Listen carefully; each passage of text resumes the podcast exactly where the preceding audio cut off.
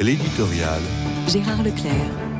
On peut se poser la question. Pourquoi Emmanuel Macron s'est-il délibérément placé sur ce terrain délicat de la réforme des retraites alors qu'il devait savoir que c'était risqué un clash politique?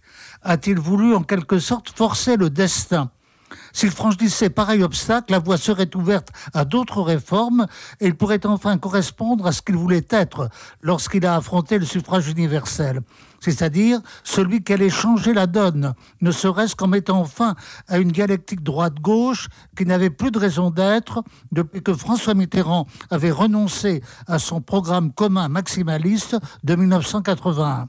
Mais voilà, les obstacles se sont ajoutés les uns aux autres comme une fatalité.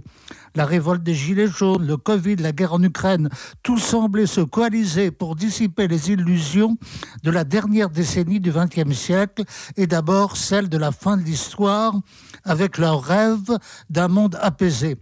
Un peu comme le voulait Montesquieu avec sa théorie du doux commerce permis par l'ouverture des relations économiques internationales. Eh bien non, la mondialisation ne correspondait pas à ce rêve libéral. Elle pouvait au contraire attiser les rivalités, notamment celles entre la Chine et les États-Unis, produire les décolonisations désastreuses pour notre industrie. Emmanuel Macron a pu comprendre ce que Raymond Aron voulait faire entendre à Giscard d'Estaing, c'est-à-dire que l'histoire est toujours tragique. Comment n'en serait-il pas persuadé face à la situation mondiale et à la guerre en Ukraine, où il peine à imaginer l'issue? En attendant, il lui faut sortir de la situation où il s'est engagé lui-même, alors que tant de tâches s'offrent encore à lui. Finances publiques, politique migratoire, école, défense. Comment sortira-t-il de cette péripétie?